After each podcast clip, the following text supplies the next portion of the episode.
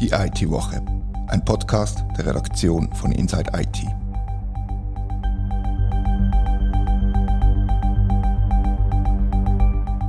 Herzlich willkommen zur IT-Woche.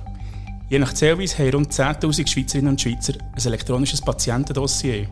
Das sogenannte EPD gibt es seit über zwei Jahren und kaum jemand sagt, dass das Projekt irgendwo zwischen Reifall und Katastrophe einzustufen ist. Über das müssen wir reden. Mein Name ist Reto Vogt und bei mir hockt der Gesundheitspolitiker und der FDP-Nationalrat André Silberschmidt und der Peter Janes, promovierter Informatiker mit über 20-jähriger Berufserfahrung als Projektleiter. Und unter anderem war er auf der Stammgemeinschaft Axana tätig und mit der Konzeption von HealthLink beschäftigt. Was das ist, da reden wir noch drüber.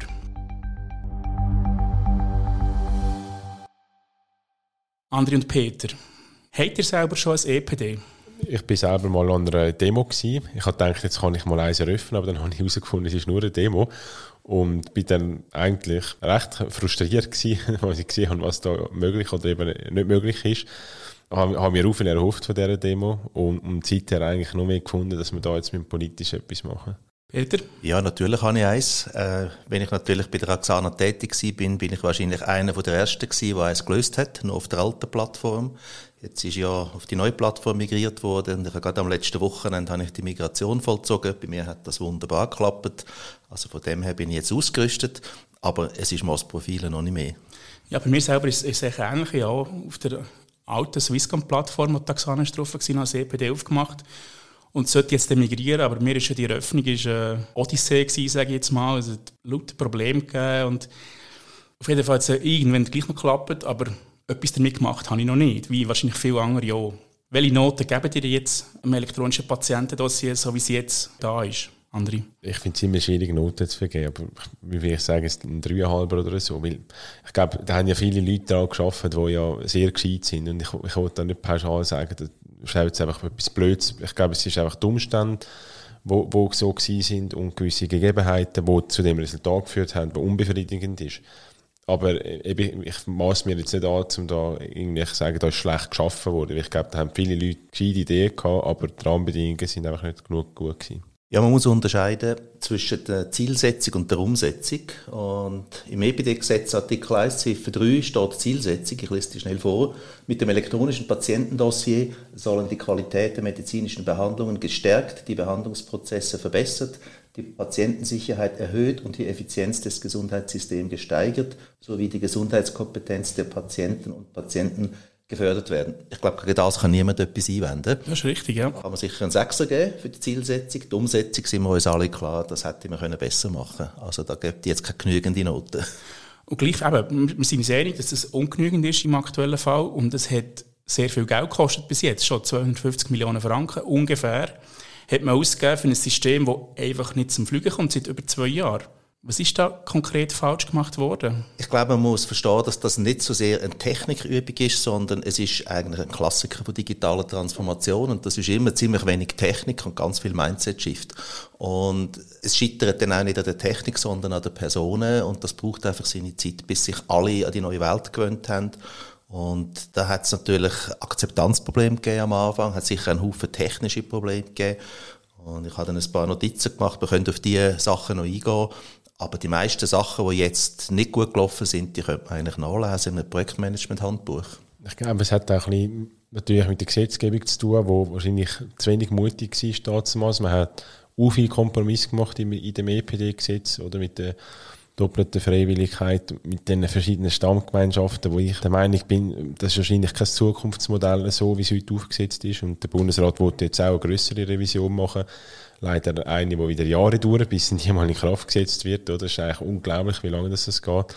Und ich glaube natürlich, es ist viel Geld investiert worden, aber für mich sind das auch wie eine Art Sankkost. Also ich würde jetzt nicht sagen, jetzt haben wir eine Legacy und jetzt müssen wir auf der basierend die nächsten 20 Jahre denken, sondern ich finde, wir müssen eigentlich weiterhin überlegen, was ist das optimale digitale Gesundheitssystem und dann auf dieser Basis weiterdenken, wenn wir die EPD-Gesetzesrevision machen und jetzt Investitionen hin oder her, wenn dann das Endprodukt anders aussieht, als wo wir jetzt auf dem Weg sind, dann muss man das auch zur Kenntnis nehmen. Da sind gewisse auch unternehmerische Risiken halt dabei gewesen. Darum glaube ich, weil ich höre immer schon Stimmen, die sagen, jetzt haben wir so viel investiert, jetzt müssen wir den Weg konsequent weiterverfolgen.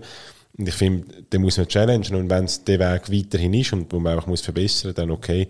Aber eben vielleicht muss man auch dann die Standgemeinschaften, die verschiedenen in Frage stellen. Ich muss schnell erklären, die, die doppelte Freiwilligkeit, das ist, also bis jetzt ist es für Ärzte, also Hausärzte und für Patientinnen und Patienten freiwillig beim Mitmachen und das wird jetzt in Frage gestellt von allen. Also es gibt scheinbar wie eine Einigkeit, dass es wie eine Pflicht soll geben für alle Gesundheitspersonen und Stellen zum Mitmachen, sowie für Patientinnen und Patienten. Ist das der richtige Weg? Also ich glaube, es ist dann der richtige Weg, wenn wir ein gescheites System haben. Die Gefahr ist natürlich schwer, und da höre ich auch dann gewisse Leistungserbringer, die sagen, wenn ihr mir ein System aufzwingt, wo ich nicht gescheit kann nutzen kann, dann wollte ich auch, dass man dafür vergütet wird, dass wir das System nutzen. Ich habe gefunden, ist eigentlich komisch, dass man jetzt nur Vergütung haben dass man sich selber digitalisiert, weil eigentlich sollte einem das ja entlasten, oder? Aber da habe ich wie gemerkt, dass für viele das EPD, wie es heute konzipiert ist, gar keinen Mehrwert bringt. Und dann sagen sie, wenn ihr mir das schon verzwingt, dann wollte ich auch einen Tarif dafür haben. Und ich glaube, da müssen wir aufpassen, dass ich bin auch der Meinung, die doppelte Freiwilligkeit, die, die können wir nicht mehr lange aufrechterhalten. Für mich ist sowieso generell die Gesetzgebung, nicht nur wenn es um das EPD geht, das ist Digital First. Also wir müssen eigentlich alles so denken, dass es nur noch digital ist. Und die, die wollen, die können dann immer noch für sich eine Ausnahme beanspruchen, dass sie etwas analog haben. Und unter dieser Prämisse ist doppelte Freiwilligkeit für mich eigentlich sollte Geschichte werden, aber wir müssen schon schauen, dass das System irgendwo auch Mehrwert bietet, weil sonst zwingen wir im ganzen System etwas auf, wo eigentlich mehr Aufwand ist. Kann man denn das bestehende System noch flicken oder muss man den grossen roten Knopf drücken und sagen, wir fangen wieder von vorne an? Peter? Das ist natürlich eine ganz heikle Frage. Ähm, ich höre natürlich sehr viele Stimmen, die sagen, man sollte jetzt alles kübeln. Aber jetzt überlegen wir uns mal beide Szenarien. Nehmen wir an, man spült es, dann fährt man wieder bei Null an, dann hat man wieder ein paar Jahre, bis das gebaut ist. Und es ist ja nicht so sehr ein technisches Problem, sondern es ist ein, ein Lernthema. Das heißt, man nimmt sich selber eigentlich die Chance zu lernen, mit dem System umzugehen. Da verliert man nochmal ein paar Jahre, kostet nochmal einen Haufen Geld. Und die andere Variante ist, jetzt trotz diesen Schwächen, die bekannt sind, äh, führt man das ein. Also ich tue ja seit 20 Jahren plus Projekt einführen. Und es gibt immer Phasen, wo es dann da und dort klemmt. Und ich sage dann aber, man muss das Projekt einfach reinprügeln, weil bei dir muss man die Leute auch zum Glück zwingen. Dann gibt es Widerstand am Anfang, aber wenn sie es anfangen zu brauchen, merken sie, das ist gar nicht so schlecht, wie, wie man immer gemeint hat. Also ich wäre eher vorsichtig mit jetzt alles spülen und ich würde eher einen Anlauf nehmen, jetzt die bekannten Schwächen zu eliminieren. Und ein zweiter Punkt muss man auch erwähnen, das Patientendossier in der jetzigen Form ist ja ein Dokumentenablage, also PDF-Friedhof wird immer genannt. Man muss sich bewusst sein, dass die klinische Gilde sich gewohnt ist, Berichte zu schreiben. Das heißt, man werden noch viele Jahre geschriebene Berichte müssen ablegen können. Und was jetzt in den letzten Jahren sich entwickelt hat, vor allem mit der Forschung an den universitären Spitälern und in der Pharmabranche, die wollen natürlich strukturierte Daten. Die braucht es auch. Also ich persönlich würde mehr, ein, ich sage jetzt mal, eine sanfte Transition befürworten, dass man die bestehende Welt jetzt noch so gut wie möglich äh, zum Funktionieren bringt und parallel dazu auch die, die neue Welt mit den strukturierten Daten aufbaut. Und ich glaube, mittlerweile ist das auch überall angekommen, aber bis man das jetzt hätte, werden auch wieder einige Jahre vergehen. Aber das war eigentlich einer der grössten Fehler, meiner Meinung nach, dass man probiert hat, die alte Welt eins zu eins in die neue Welt zu transformieren, ohne die ganzen Prozesse neu zu denken, oder?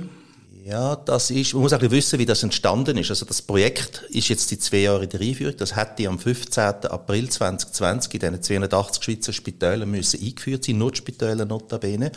Das Projekt läuft natürlich schon viel länger. Das läuft seit über zehn Jahren. Ich selber bin auch lange der Auffassung gewesen, da hat man einfach Papierablage eins zu eins äh, jetzt in eine digitale Welt überführt. Ich selber bin erst seit etwa fünf Jahren in dem Thema unterwegs, aber von jemandem, der schon lange dabei war, habe ich gehört, dass das eigentlich am Anfang sehr visionär gedacht war. Also vom Tag eins an, vor 15 Jahren, mit strukturierten Daten, mit sehr visionären Persönlichkeiten. Und dann hat natürlich ein Haufen Interessengruppen das nicht so gut gefunden, weil das Ziel ist eigentlich gewesen, dass man zum Bürger, Patient, alle Daten im Zugriff hat. Und der Patient wäre sehr transparent geworden durch das aber der Arzt wäre eben auch transparent geworden. Und das hat natürlich Widerstand gekriegt und haben halt Interessengruppen dafür gesorgt, dass das nicht stattfindet. Das ist leider ein bisschen die traurige Geschichte dahinter. Das sehe ich auch so. Und ich glaube, da müssen wir wirklich mutiger werden in Zukunft und gewisse Pflöcke einschlagen. Und da braucht es Leadership, da braucht es äh, Leadership auch vom Departement, vom EDI, vom Departementsvorsteher, wo das wirklich sagen, das ist ein Steckenpferd von mir und das müssen wir jetzt voranbringen. Und ich glaube, wenn, wenn da per Bundesrat selber das an die Hand nimmt, so ein Dossier, dann kann viel passieren, oder? Da kann man viel bewegen Man sieht es in anderen Dossiers, wo man einiges kann bewegen kann, wenn man mutig ist. Und das hat mir gefehlt. Momentan ist es für mich, da, da fehlt eine Koordination und ein Wille auch von der Exekutive, das wirklich voranzubringen. Man hat das Thema abdelegiert, man hat teilweise gar nicht mehr genug Leute gefunden im BAG. Man hat einen Leiter digitale Transformation im Gesundheitswesen gesucht. Die Stelle hat man nicht können besetzen im ersten Anlauf. Das, ich glaube ja nicht, dass es zu wenig Fachkräfte gibt, aber es zeigt, dass die Kultur, die momentan herrscht im BAG, gar nicht erst so Leute anzieht. Und ich glaube, darum muss es wirklich ganz am Anfang anfangen und viel mutiger werden in Zukunft. Die Stelle ist jetzt auch im zweiten Anlauf oder im dritten, je nachdem, hätte ja die Stelle jetzt können besetzt werden, die Leitung digitale Transformation, aber fällt dir der Mut beim Alain Berset oder siehst du eine Möglichkeit, dass das noch passiert, wo, wo wir jetzt gefordert haben quasi? Ich sehe es einfach sagen wir es anders formuliert, wenn ein Bundesrat sich wirklich um ein Thema annimmt, dann geht relativ viel in relativ kurzer Zeit. Und wir haben jetzt Medienbericht können entnehmen äh, vom ehemaligen äh, Leiter von dieser Abteilung, ich weiß gar nicht, ob er Leiter von der Abteilung war, er war fast alleine eigentlich zuständig für die ganze digitale Transformation im BAG. Das spricht ja auch Band und darum glaube ich, da kann man daraus schließen, dass es wirklich nicht einen grossen Stellenwert hat. Und das ist schade. Es gibt andere Themen, zum Beispiel die ID, wo wir sehen, nach der Abstimmung, die abgegangen ist, wo, wo dann der Bundesrat relativ schnell gehandelt hat. Jetzt äh, ist man schon quasi auf dem Bundesplatz. Mit dieser Lösung, hat das der Bevölkerung vorgestellt, also mega transparent und, und ich finde einen super Prozess, wie man innerhalb von was sind jetzt das, vielleicht zwei Jahre, eigentlich so ein, ein neues Gesetz auf stellt und, und jetzt nur schon die EPD-Gesetzrevision ist ja nur eine Revision, es ist ja gesagt worden, man muss eigentlich nicht alles neu erfinden sagt, sagt man uns, jetzt geht es wieder zwei Jahre, bis wir überhaupt mal die Botschaft haben, nachher geht es in die Rede. Und für mich geht das viel zu lang und ich glaube, da tun wir, oder das Bigger Picture muss man auch sehen, wir verschwenden Milliarden wahrscheinlich an, an Effizienzverlust oder Effizienzopportunitäten, die wir nicht realisieren im Schweizer Gesundheitssystem. Und es ist nicht nur Geld, es ist auch Patientensicherheit, es ist Qualität und so weiter. Also, es ist ja nicht nur ein Nerd-Talk, den wir da führen, sondern es hat einen mega Impact eigentlich auf, auf jeden Menschen in, diesem Land und darum verstehe ich nicht, wieso wir da nicht ein bisschen mehr vorwärts machen. Ist jetzt das Parlament dran? Wenn du mit deinen Ratskolleginnen und Kollegen redest, wird da dran gesehen, wird vorwärts gemacht im, Parlament? Und man kann ja vom Parlament aus die Regierung zwingen, vorwärts zu machen, oder? Also man sieht eigentlich immer, wenn die Anzahl Vorstöße zum Thema zunimmt, dass eine gewisse Nervosität oder Unsicherheit vorhanden ist und ich denke, wenn man schaut, was in den letzten Sessionen alles verabschiedet worden ist, ist das eigentlich ein riesen Vorschussflug an Digitalisierung im Gesundheitsbereich und von links, links bis rechts ist man eigentlich der Meinung, da muss jetzt mehr gehen. Wir im Parlament können am Schluss nur, nur Gesetze machen und Aufträge am Bundesrat geben, oder? Also, natürlich, ich denke, das EPD-Gesetz, da hat das Parlament wahrscheinlich auch zu wenig mutig gewesen. Also, ich wollte ein bisschen nicht nur mit dem Finger auf die anderen zeigen, sondern man zeigt immer auch mit drei Fingern auf sich selber, wenn man auf andere zeigt. Also das Parlament muss da sicher auch mutiger werden in der EPD-Gesetzrevision, aber wir sind recht davon abhängig, wie schnell der Bundesrat die Revision bringt. Und nachher sind wir am Zug. Und ich denke, da müssen wir schauen, dass wir weite Pflöcke einschlagen. Aber nachher in der Umsetzung ist es wieder das BAG. Und darum, ich glaube, es ohne Leadership und, und Mut in der Führungsetage im BAG wird das nicht klappen. Wir haben über, über die EID geredet und die EID ist jetzt meiner Meinung nach ziemlich vorbildlich aufgelesen worden, wie das ganze Projekt zentral vom Bund organisiert. Relativ cool eigentlich, finde ich. Und sollte man da nicht da beim, beim EPD das zum Vorbild nehmen und eben die Anzahl Stammgemeinschaften reduzieren? Quasi mit einer staatlichen Lösung operieren, dass das einfach wirklich zentral vom Bund aus gemanagt wird, wie bei der EID. Du hast bei einer Stammgemeinschaft geschafft, Peter, oder für eine Stammgemeinschaft. Wie siehst du das? Man muss verstehen, was die Stammgemeinschaften für Aufgaben haben. Eigentlich haben sie drei Aufgaben, oder? Einerseits haben sie die Beziehung zu den Leistungserbringern, also Spitäler, Ärzte, Apotheken. Denen müssen sie den Zugang äh, verfügbar machen. Dann haben sie den Kontakt mit den Bürgern. Denen müssen sie die Dossier öffnen. Und als drittes ähm, haben sie den Kontakt zum Technikprovider. Die bauen die Lösungen nicht selber. Also jetzt sind es zwei gewesen bis vor kurzem. Es gibt immer noch die Ärzte und die Apotheken, die separate Lösungen haben. Aber im Wesentlichen gibt es Technikprovider, die standardisiertes Produkt plus minus verwendet. Also das, was wir heute von der Post haben, das ist eine Lösung von der Siemens, die ist ganz ursprünglich mal am Spital in Innsbruck entstanden. Also das ist die Rolle von der Stammgemeinschaft. Vielleicht, nachdem du das ansprichst, äh, zu meiner Aufgabe. Ich bin nicht direkt im EPD tätig gewesen. Ich bin im HealthLink tätig gewesen, in einem zweiten Schritt. Und um das kurz transparent zu machen, mein ursprünglicher Auftrag war, einen Technologieprovider äh, zu evaluieren. Und zwar ist Axana eigentlich sehr visionär gewesen. Sie haben nämlich sehr früh erkannt, dass es innerhalb von dem gesetzlichen Rahmen von dem Patientendossier relativ enge Randbedingungen gibt. Aber es hat sich auch abzeichnet, dass man ein B2B-Business kann aufbauen außerhalb von dem EPD-Rahmen. Das war eigentlich die Idee gewesen. und zudem hat man einen Technikprovider gesucht, um die B2B-Angebote umzusetzen. In einer ersten Phase äh, habe ich eine Evaluation gemacht. Also wir haben uns da auch nicht geschenkt. Das ist sehr gründlich gemacht worden. Das große Excel-Sheet mit ganz vielen Kriterien. Und als Externer ist mir immer ein bisschen der Hofnarr. Und ich habe dann einmal so gefragt gestellt, ja, haben ihr das gedacht und haben ihr das gedacht? Und am Schluss habe ich mehr oder weniger ein Konzept geschrieben zu dem HealthLink. Und die Idee hinter dem HealthLink ist eigentlich auch relativ einfach. Es sind nämlich drei Elemente im Wesentlichen. Also Interoperabilität selbstverständlich. Das war übrigens mein Einstieg ins Gesundheitswesen, die fehlende Interoperabilität. Und da muss man auf Standards gehen. Das ist mittlerweile doch allseits anerkannt. Der zweite Punkt war, es braucht ein Ökosystem. Also es kann nicht sein, dass jeder sein Silo verteidigt, sondern in der Schweiz ist es klein, um so Kämpfe zu führen. Das muss man gemeinsam machen. Und das Dritte ist, man muss es versionierbar machen, weil es ist absehbar, dass Veränderungen kommen, sei das auf der Technologieseite, sei das auf der klinisch-medizinischen Seite. Und man muss das System so aufsetzen, dass man sich nicht bei jeder Änderung selber ins Knie schießt. Also das sind so die drei Punkte gewesen. Das hat man, ist man sich eigentlich sehr schnell einig gewesen. Und wir haben dann ein Modell aufgebaut mit drei Ebenen. Die oberste hat geheißen Bedarf. Das ist Workshops mit der Leistungserbringer, also Spitäler, Ärzte vor allem, wo wir mal gefragt haben, was brauchen die überhaupt? Dann die mittlere war Interoperabilität. Das sind Anbieter, also Systemanbieter, also Praxisinformationssystem, vor allem Klinikinformationssystem, Middleware-Anbieter. Und die unterste hat Plattform geheißen. Das ist einfach die Basisinfrastruktur zur Verfügung stellen. Und wir haben wirklich viele Workshops gehabt, äh, mit den Spitälern auch. Und haben auch eine Roadmap gemacht. Also wir haben die Hotspots identifiziert und auch das angefangen aufplanen. Also eigentlich alles auf sehr gutem Weg gewesen. Und das haben ja sicher die Medien gehört.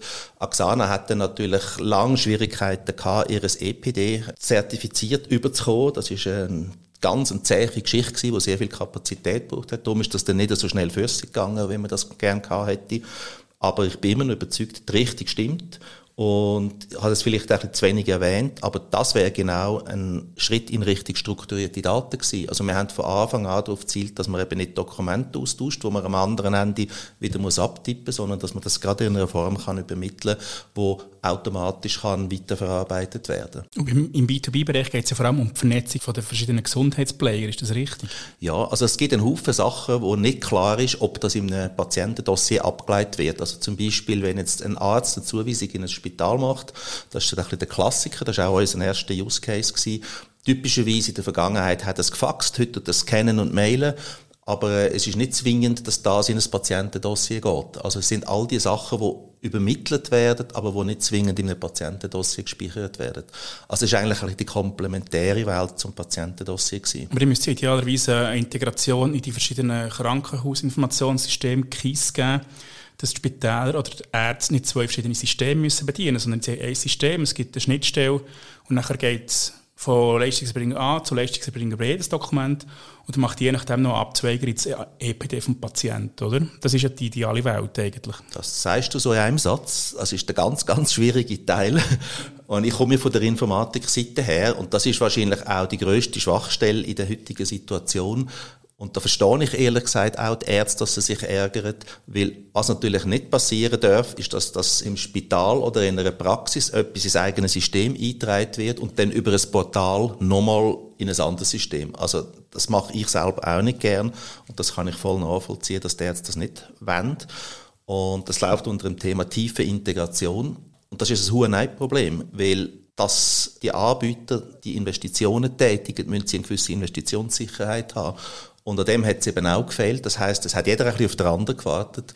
Und die wenigsten haben die tiefe Integration. Am ehesten könnte man es noch bei den Spitälern erreichen, weil da gibt es so etwa fünf ernstzunehmende Anbieter auf dem Platz Schweiz, oder? Wenn die das mal integriert haben, dann wäre ein guter Teil abdeckt. Time hat man noch, die sind natürlich auch noch zu erreichen.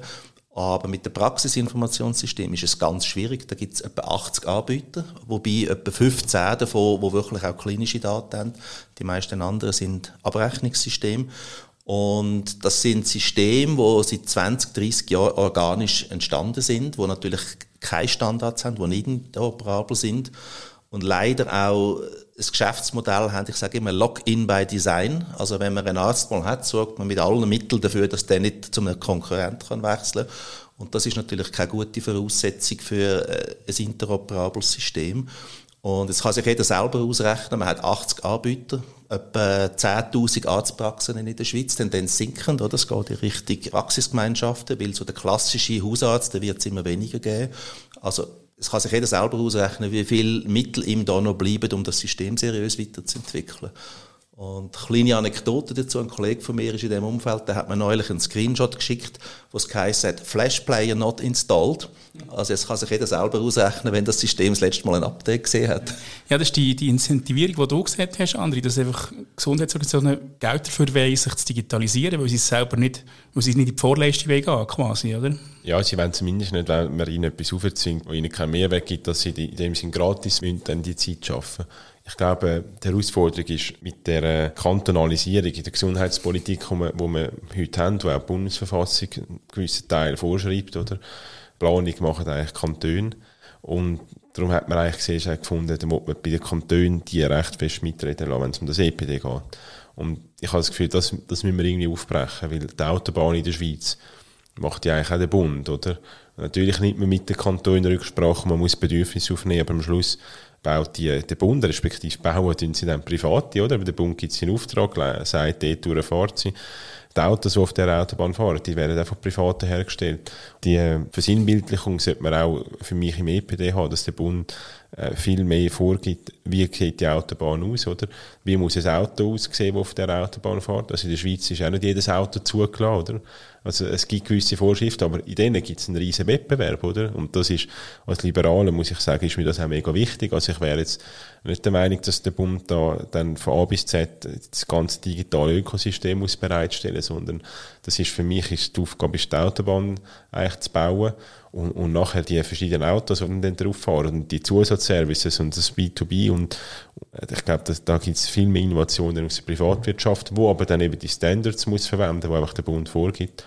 Und ich glaube, das muss eigentlich der Weg in Zukunft sein. Und ich glaube, das Problem ist wirklich da, dass die verschiedenen Anbieter, die eigentlich kein Interesse an der Interoperabilität haben, die werden es dann schwierig und die werden durch die Entwicklung fast ein bisschen gezwungen, sich eigentlich auch, auch ein bisschen zu neu erfinden. Und ich glaube, das ist unumgänglich. Ich bin, wie gesagt, als Liberal immer vorsichtig, wenn der Staat eigentlich zu viel in den Markt eingreift, aber das Gesundheitswesen ist so staatlich durchreguliert, dass es komisch wäre, zum in die, die Digitalisierung einfach zu sagen, jetzt macht was ihr wollt, oder wie das System funktioniert nicht. Das kann man machen in einem Markt, wo, wo sonst sehr geringe Regulierung hat, aber, aber in dem Bereich, glaube ich, braucht es da auch ein nationales Gesetz, wo, wo auch die Verantwortung eigentlich am Bund gibt und, und auch jetzt die Idee, dass man will, die Kantone eigentlich die EPD-Finanzierung lassen und dann der Bund tut Innovationen finanzieren, dass man da wieder so Zweiteilungen hat. Ich glaube, da müssen wir schauen, dann in dieser Revision, wenn dann das ins Parlament kommt, dass dann das der Bund macht und sicher auf Bedürfnisse der Kantone Rücksicht nimmt. Jetzt ist die, die Autobahn beim EPD ist eigentlich die technische Plattform, wenn man so will. Und bis vor kurzem hat es zwei Autobahnen gegeben. Eine hat der Swisscom gehört und eine hat der Bosch gehört. Wieso hat man das nicht können verhindern, dass da quasi parallel gebaut wird wie im EPD? Ich denke, das hat damit zu tun, dass man auf die Stammgemeinschaften gesetzt hat und zu Recht ihnen nachher auch die Freiheit gegeben hat, einzukaufen, oder? Und ich glaube, der Fehler ist eigentlich mehr gewesen, dass man eben mit, mit der äh, verschiedene Stammgemeinschaften geplant hat, weil man gefunden hat, man wollte jetzt eigentlich Kantone im Lied haben. Und dann verstehe ich, dass der eine Kanton eher auf das und der andere auf das andere setzt, dass es ein Wettbewerb durch das eigentlich entsteht, wo es eben vielleicht gar keinen braucht. Oder? Also ich glaube, man hat wie als Gesetzgeber einen, da einen Wettbewerb zugelassen, wo, wo kein Mehrwert bringt, vor allem nicht, wenn, wenn zwei staatsnähe Firmen sich gegenseitig eigentlich konkurrenzieren. Und ich glaube, das ist jetzt so etwas, was man eben könnte dann beheben in der neuen Gesetzgebung. Wo, wobei, das ist jetzt eben, der Markt hat sich eigentlich schon fast behoben.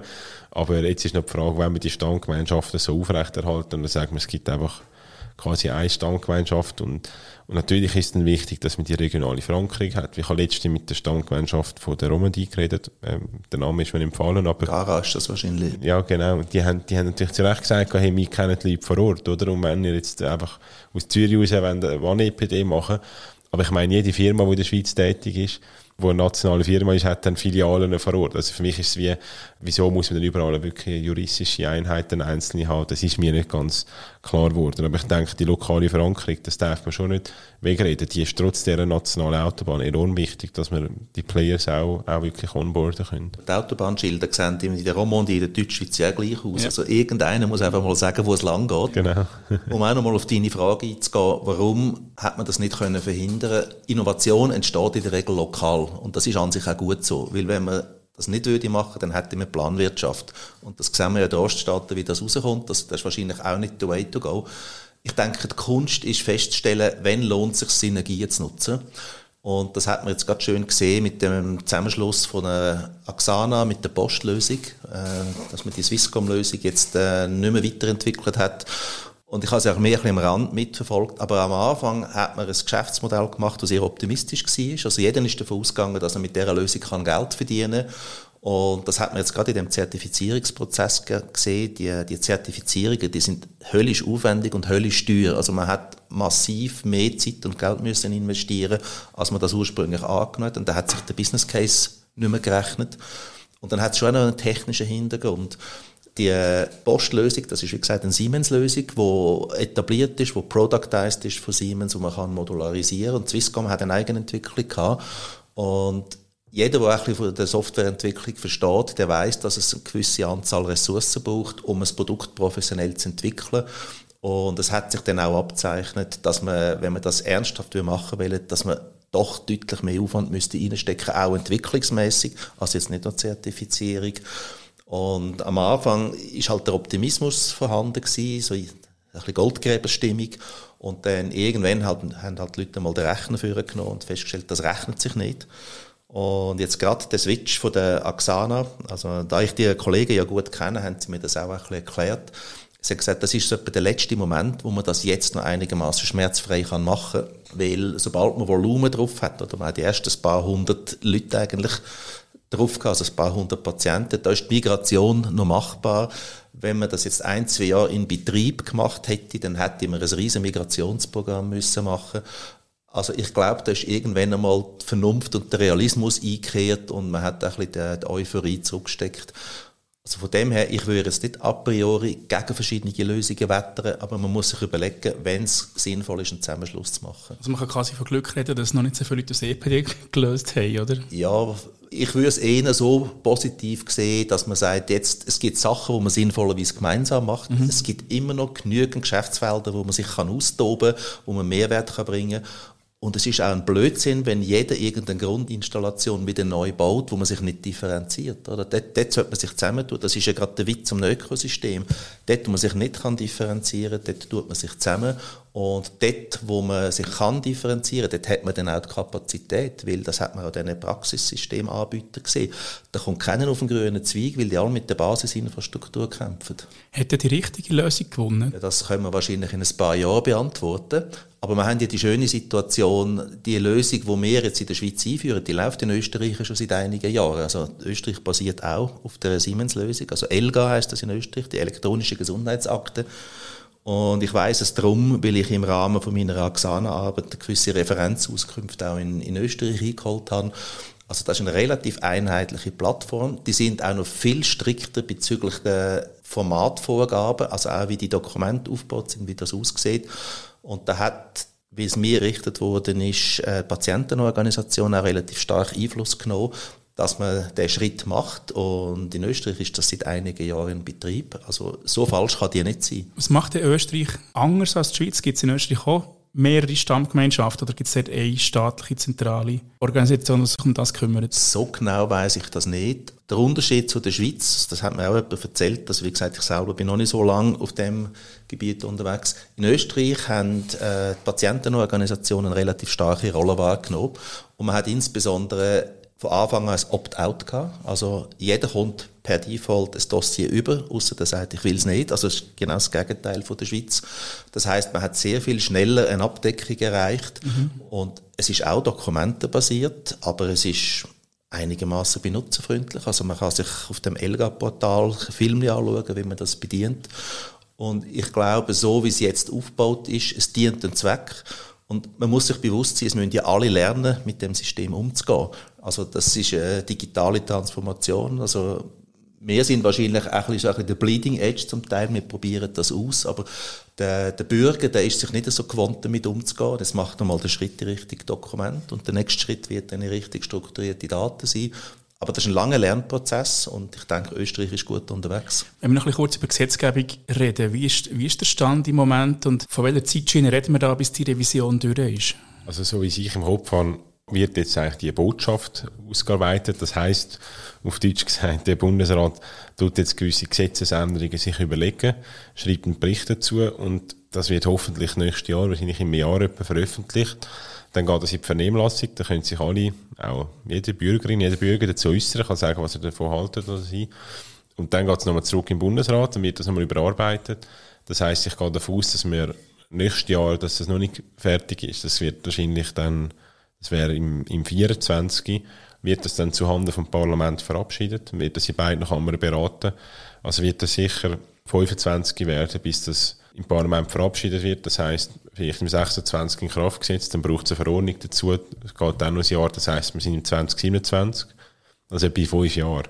Würde ich sagen, haben wir dann eigentlich die neuen rechtlichen Rahmenbedingungen, was, was EPD äh, betrifft. Und das, das ist leider recht lang, oder? Wenn ja, schon ziemlich, Digitalisierung ja. redet ja, ist, ist, schwierig. Ich meine, man könnte den Prozess natürlich schon beschleunigen. Wenn der Bundesrat jetzt alles daran setzt, dann kann einer in einem halben Jahr eine Botschaft rausgehen, drei Monate Vernehmlassung, ab ins Parlament, wir geben auch Gas. Also ich denke, das können wir auch in Abfall zwei Jahre anbringen und nicht fünf Jahre.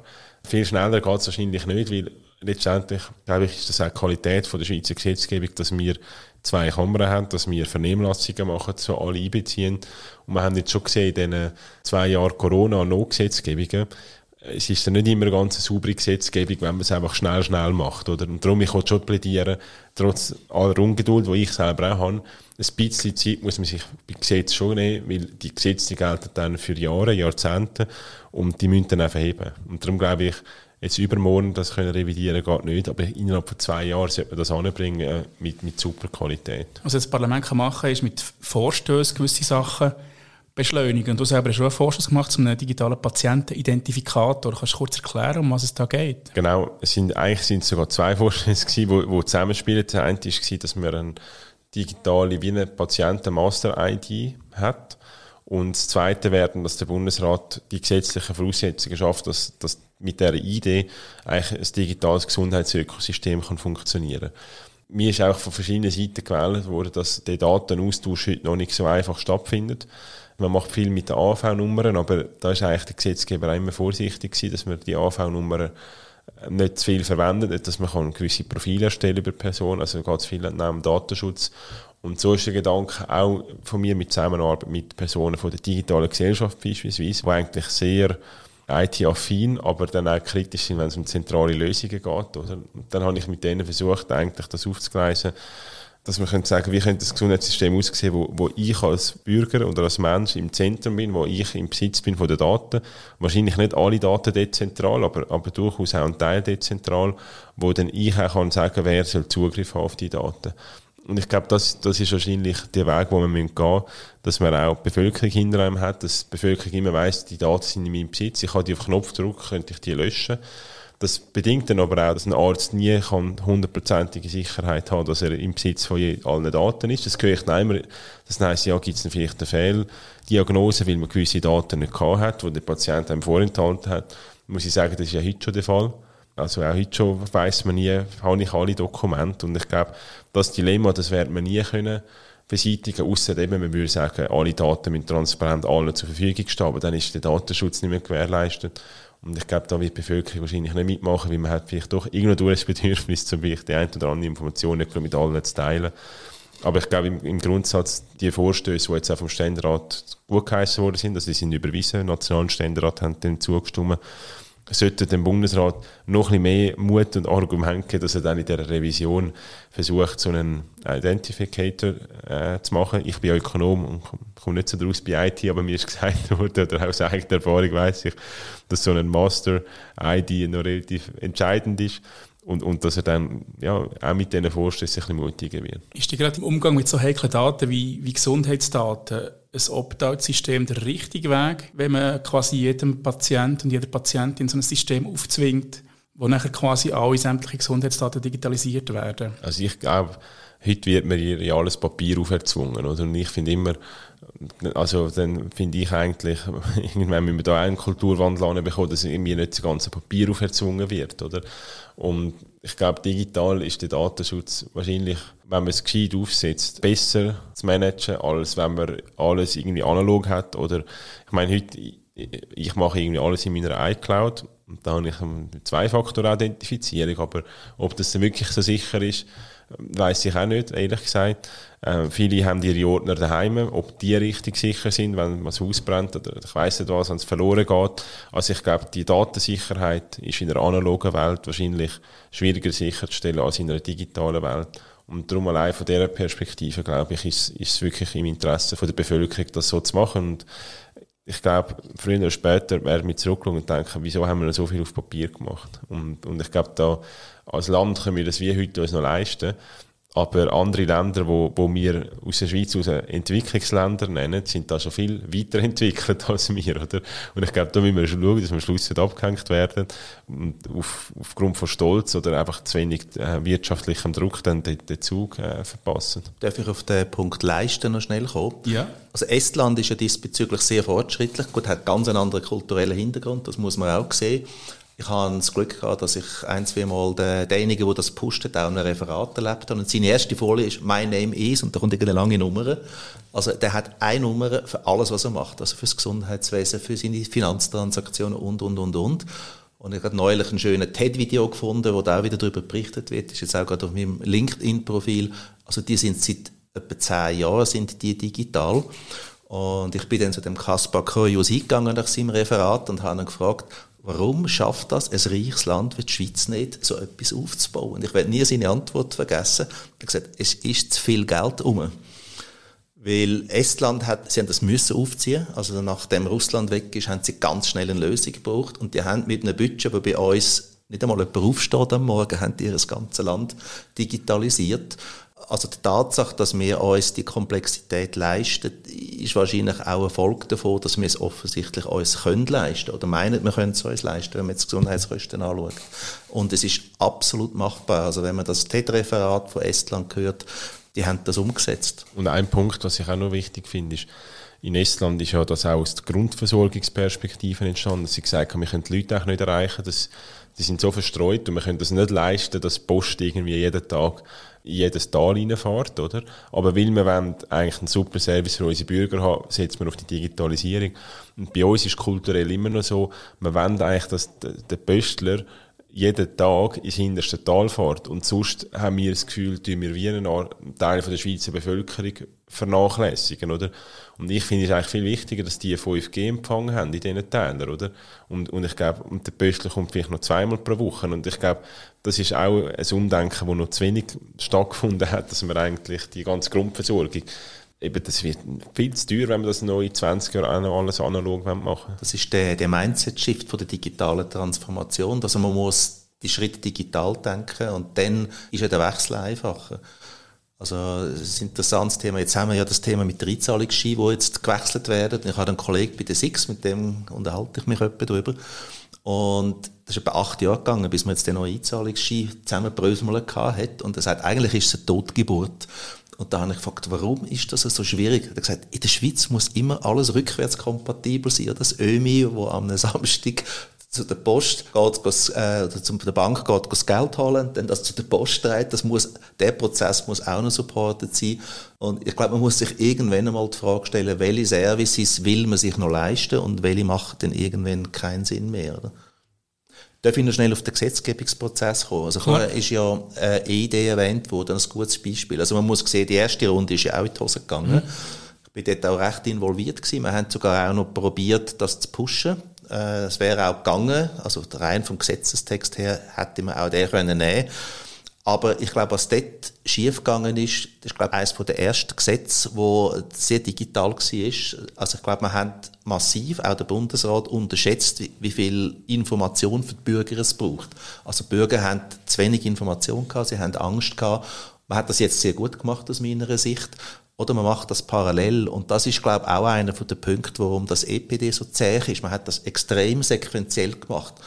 Also um es jetzt ein bisschen flapsig zu sagen, irgendwann einmal hat man gesagt, man will das, dann hat sich die Gilde der Ahnungslosen, hat sich zusammengesetzt und das Gesetz geschrieben und dann hat jeder Kanton das Gefühl gehabt, das muss er jetzt selber machen, bis man gemerkt hat, das ist jetzt vielleicht nicht etwas, was man am Nachmittag machen kann. Und dann hat man sich angefangen zusammenraufen, dann hat man mal, ist man durch den parlamentarischen Prozess da durchgegangen, dann hat man es gebaut und dann hat man gemerkt, oh Mist, das funktioniert ja nicht so, wie wir uns das gedacht haben. Das finde ich eigentlich das Gute an dem jetzigen EID-Prozess. Man tut eigentlich das Gesetz und das Prototyping macht man parallel. Also das ist ja der Reto Rauschenberg, der das moderiert, der, die monatlichen Sessions. Und der kommuniziert relativ offen. Sie probieren das aus. Sie haben jetzt einen Prototyp und parallel dazu schreiben sie das Gesetz.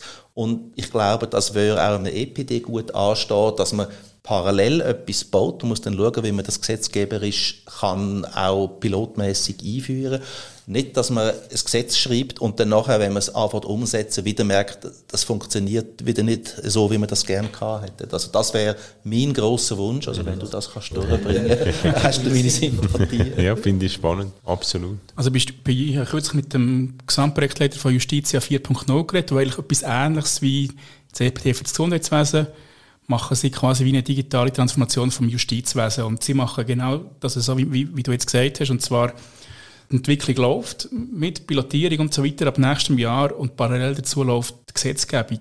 Das kann geschaut werden, was macht Sinn und was macht, macht wenig Sinn. Und das ist tatsächlich so. Das Gesetz ist einfach extrem theoretisch. Dann fängt man verschaffen und merkt, ui, das funktioniert irgendwie gar nicht. Und das, da ist man wahrscheinlich in, in Hammer reingelaufen beim, beim EPD, oder? Ich glaube, was bei der EID geholfen hat, ist, dass nach der ähm, verlorenen Abstimmung alle politischen Parteien zusammen quasi Motion formuliert haben und gesagt haben, wir wollen jetzt, dass das der Staat macht und das und das sind die Rahmenbedingungen, oder? Und das ist ein so ein starker politischer Auftrag, wo du eigentlich dann als Bundesrat hast, dass du den Prozess so kannst führen, was jetzt beim BAG wie fehlt. Und da ist die Frage, da haben wir eine Mitschuld als Parlamentarier, aber vielleicht könnte es auch vom BAG moderiert werden, dass man so einen gemeinsamen Willen hat von den Parteien, oder? Wenn alle Parteien würden zusammen eine Motion machen und sagen, hey, jetzt wollen wir, dass der Bund das EPD an die Hand nimmt, dass die doppelte Freiwilligkeit aufhört, dies, dies und das, oder? Und ich glaube, dann hätte er wieder klare Auftrag, auch so einen parallelen Prozess zu führen. Jetzt ist er wahrscheinlich, also er könnte sich auch selber den Auftrag geben, muss man auch sagen, der Bundesrat kann sich immer selber einen Auftrag geben, muss eigentlich nicht aufs Parlament für einen Auftrag warten. Und, und jetzt habe ich das Gefühl, ist er so ein bisschen sich am Antasten, um zu schauen, was will man überhaupt und darum der klassische Prozess mit Gesetzgebung, Vernehmlassung und eigentlich nicht die Parallelität. Also ich glaube, das ist etwas, das werde ich, also ich nehme das gerne mit aus dem heutigen Podcast, es ist immer schön, wenn man dazulernen kann, um das dann auch in der Wintersession vielleicht mal im Gespräch mit der, oder diese Woche haben wir eine Gesundheitskommissionssitzung, kann ich es eigentlich schon diese Woche einbringen, um zu schauen, ob man, nicht auch da vielleicht auch unter den Parteien könnte, wie ein, oder als Gesundheitskommission könnten wir auch einen Auftrag geben, dem Bundesrat und sagen, er soll das in dem Stil fortsetzen. Also der gemeinsame Nenner, wo alle Parteien einen Konsens könnten haben, ist nicht so schwierig zu finden, denkt mir, und zwar die Kosten im Gesundheitswesen senken mit der Digitalisierung von dem, das müsste ja ein EPD eigentlich, oder das ganze digitales Ökosystem können lösen, die Kosten über Bord im Moment, oder siehst du das anders? Nein, aber ich glaube, da müssen wir sehen, dass in mir eigentlich in einer Blase drin, im Parlament letztendlich einen Vorstoß gehabt, dass Gesundheitsfachpersonen sollen die eine Aus- und Weiterbildung, Digitalisierung auch als Bestandteil haben von dem Curriculum der Bund reguliert ja auch die Ausbildung von deinen Gesundheitsfachpersonen. Darum habe ich den Vorschuss gemacht. Sonst hätte ich natürlich nicht gemacht. Aber ich finde, wenn er schon reguliert, muss er auch schauen, dass Digitalisierung drin ist. Und dann hat ein SVP-Nationalrat den Vorschuss bekämpft, ne, mit der Begründung, er hätte das Gefühl, die FDP hätte das Wort Digitalisierung abonniert und einfach das Gefühl haben, es wird alles besser, nur weil es digital ist. Punkt. Und das war eigentlich seine Ablehnungsbegründung gewesen. Und ich glaube, das zeigt uns schon, wir müssen, müssen auch irgendwie den Nutzen zeigen und, und die Leute auch überzeugen, weil ja, selber ist man relativ schnell überzeugt davon, mit Kollegen auch. Aber das Parlament widerspiegelt irgendwo auch die Gesellschaft von der Schweiz. Und da gibt es auch in der Gesellschaft noch Leute, die finden, das Digitalisierungszeug, also ja, habe im privaten Umfeld von, von, in der Familie ältere Familienangehörige, die gefunden haben, du, jetzt wirklich alles digitalisieren und so. Also ich glaube, das ist noch schwierig, dass wir da ja, vom gemeinsamen Ende kommen. Du sprichst einen ganz guten Punkt an. Also ich glaube, da haben wir wirklich noch gesellschaftliche Fragen zu klären. Es ist nicht eine Frage vom Alter. Also mein Bruder ist zwei Jahre jünger als ich und wenn ich das Wort Cloud sage, dann hüpft er gerade, aber er ist auch ein Ingenieur. Also da gehen Meinungen extrem auseinander. Und ich bin jetzt gerade in einem Mandat, wo wir jetzt mit einem kantonalen Datenschützer Cloud-Lösung versus eine On-Premise-Lösung diskutiert hat. Und wir hätten eigentlich eine Cloud-Lösung favorisiert, einfach um nicht den ganzen Betrieb an der Backe zu haben. Und in dem Gespräch mit dem Datenschützer hat sich auch gezeigt, da hat sehr viel irrationale Argumente zur Zeit. Und wir haben uns dann für eine On-Premise-Lösung entschieden, obwohl die wahrscheinlich komplexer und teurer wird. Weil einfach, wenn man das Wort Cloud braucht, ein Haufen Leute einfach ablehnend reagieren und wahrscheinlich primär darum, weil sie einfach zu wenig verstehen, was dort passiert. Und das geht um wirklich um eine kantonale Plattform und da muss der Bürger sicher sein, dass seine Daten nicht irgendwo an einem komischen Ort landen. Also das, das Thema Cloud ist, ich glaube, da haben wir noch viele gesellschaftliche Fragen zu klären, bis man und Cloud einerseits und auch Umgang mit Daten, also Datenräume, Datenspaces ist jetzt auch gerade ein ganz heißes Thema. Das sind gesellschaftliche Fragen und die, die, die, kann man nicht immer rational beantworten. Zum Thema Cloud habe ich übrigens letzte Woche im Podcast mit den beiden Rechtsanwälten Martin Steiger und David Rosenthal geredet kann man noch nachhören und, und sie haben ihre Sicht erklärt, wie das man Cloud eben doch rechtssicher kann betreiben, auch als Behörde. Wenn wir jetzt in die Zukunft schauen, seid ihr optimistisch, dass es mit dem EPD gut kommt, dass die Gesetzgebung so kommt, wie sie soll und dass man das wirklich auch mit einem guten Datenschutz rechtssicher kann betreiben kann? Wie ist der Optimismus? Ist der, ist der vorhanden? Äh, ich will ehrlich gesagt nicht politisieren, wenn ich nicht grundsätzlich optimistisch wäre. Mir dann überhaupt keine Freude machen. Also ich glaube immer daran, dass wir etwas besser machen und voranbringen. Und darum bin ich auch da optimistisch, dass es gut kommt. Vielleicht nicht in dieser Geschwindigkeit. Und am Schluss habe ich auch gelernt in der Politik, es ist nie die Lösung, die du so favorisierst, eins zu eins, die, es am Schluss wird sein. Es ist immer irgendwo durch, da kommen Interessen ins Spiel und andere Meinungen. Aber ich glaube, die Richtung stimmt wahrscheinlich jetzt und jetzt ist nur noch die Frage, wo landet man am Schluss und in welcher Zeit. Darum glaube ich, bin ich bin grundsätzlich ein Optimist und, und auch in dem Fall. Also ich bin als Mensch ein Optimist. In Projekt bin ich meistens ein Realist. Also da schaue ich einfach, was machbar ist. Und ich glaube auch, dass wir das schaffen. Also wenn wir es nicht schaffen, wird es langsam peinlich, weil wenn alle Länder Insel dumm das haben und wir nicht, dann machen wir irgendwann eine schlechte Falle. Und du hast ja auch gefragt, wo es könnte hingehen. Ich glaube, dass EPD 1.0, wie ich es jetzt nenne, das müssen wir zum Funktionieren bringen. Da wird es ein paar Anpassungen brauchen, eben so Opt-in, Opt-out-Frage, dass alle mitmachen. Aber das schaffen wir und das hat man auch im Covid gesehen, oder? Wenn die Schweiz, wenn es dann muss sein, dann geht es dann nämlich schon. Oder sieht man jetzt auch mit den Energiesparmaßnahmen. Wenn man den Luxus hat, dass man ewig kann diskutieren, dann macht man es. Aber wenn es muss sein, dann geht es dann nämlich schon. Und ich bin auch optimistisch, dass wir ein EPD 2.0 hinkriegen mit strukturierten Daten. Da gibt es auch schon sehr viele Geschäftsfälle, wo, wo sich wirklich lohnen. Also so äh, Medikationsplan ist so ganz oberst auf der Liste. Wir schaffen es heute noch nicht, Gesamtmedikation von chronisch Kranken oder von schwer Verletzten sauber zu erfassen. Da gibt es einen gewissen Prozentsatz von Fehlmedikationen, die sich absolut löst vermeiden. Es gibt noch ein paar Sachen mehr, eben Zuweisungen. Impfen ist ein grosses Thema. Terminbuchungen, das sind andere Länder, wo dort weiter sind, die haben das alles. Und technisch ist das absolut machbar und ich glaube, mit genügend politischem Willen werden wir das auch hinkriegen. Nicht ganz so schnell wie andere, aber es wird passieren. Es hat leider auch gegeben, wenn du das Impfen ansprichst, wo, wo etwas schiefgelaufen ist, meineimpfung.ch, ist ein riesiges Desaster gewesen und das sind halt Sachen, die wo, wo passiert sind, wo, wo eben nachher so ein bisschen den Optimismus nehmen, dass es gut kommt. Also den Fall kenne ich jetzt relativ gut, weil der, wo das, jemand, der involviert ist, dem, dem bin ich relativ gut bekannt. Ein Thema haben wir noch gar nicht richtig angesprochen, die Finanzierung, oder? Das mhm. meine Impfungen ist entstanden aus einer Privatinitiative. Das hat man dann der Allgemeinheit zugänglich gemacht. Und das ist eine Plattform gewesen, die technologisch nicht mehr auf dem allerneuesten Stand war. Man hat das gewusst, man hätte ja müssen Updates äh, installieren Und man hätte halt jemanden müssen haben, der das auch finanziert. Oder? Das kann man dann nicht mehr so hobbymäßig nebenher machen. Und es hat sich einfach niemand wollen zu dieser Finanzierung committen. Und man hat dann da und dort ein bisschen Geld reingesteckt, aber nicht so viel, wie es braucht, um das professionell zu betreiben und professionell auf dem neuesten Stand zu halten. Und das hat sich dann auch geäussert in diesen Sicherheitslücken, die man gefunden hat. Und da muss man ehrlich mit sich sein, wenn man natürlich den Anspruch hat, die, die Datensicherheit zu verlangen, das, das hat ihren Preis.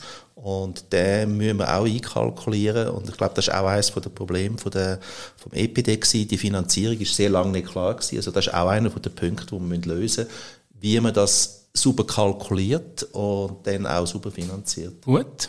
Danke vielmals für das Gespräch. Ich habe es sehr spannend gefunden. Danke für die Einladung. Danke für die Einladung. Spannend gewesen. Und danke euch fürs Zuhören, liebe Hörerinnen und Hörer. Ich freue mich über Feedback auf redaktion.insight-it.ch. Das war die IT-Woche, ein Podcast von der Redaktion von Inside IT. Danke vielmals fürs Zuhören.